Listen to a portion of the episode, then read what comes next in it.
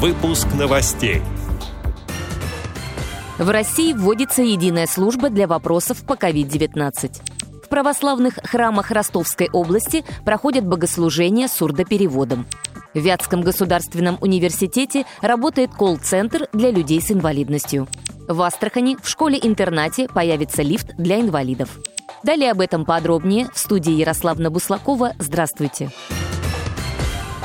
В России вводится единая служба для вопросов по COVID-19, сообщает РИА Новости со ссылкой на вице-премьера Дмитрия Чернышенко. Эту информацию он озвучил на совещании с главами регионов. Единый номер 122 позволит централизовать звонки в колл-центрах и организовать их оперативную маршрутизацию. В будущем планируется расширить возможности службы. По данному номеру можно будет не только вызвать бригаду скорой помощи или врача на дом, но и дистанционно оформить больничный больничный лист, а также заказать доставку лекарств, получить предварительную консультацию специалиста.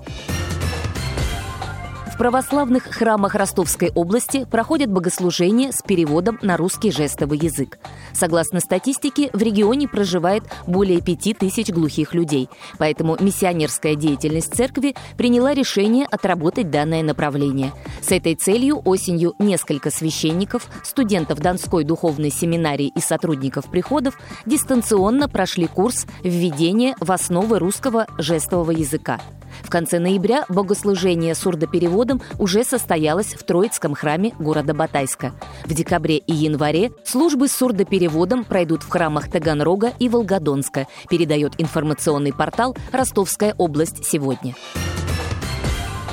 В Вятском государственном университете работает колл-центр для людей с инвалидностью. Как сообщили в ВУЗе, специалисты службы помогают сориентироваться особенным абитуриентам при поступлении, а также подсказывают правильную форму взаимодействия с преподавателем. В колл-центр можно дозвониться по номеру 8 800 222 0578.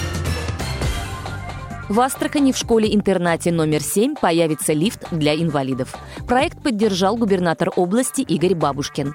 На работу и установку лифта из регионального бюджета выделено 800 тысяч рублей.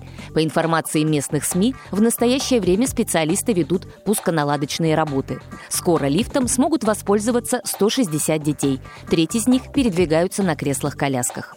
Эти и другие новости вы можете найти на сайте Радио ВОЗ. Мы будем рады рассказать о событиях в вашем регионе. Пишите нам по адресу новости собака ру. Всего доброго и до встречи!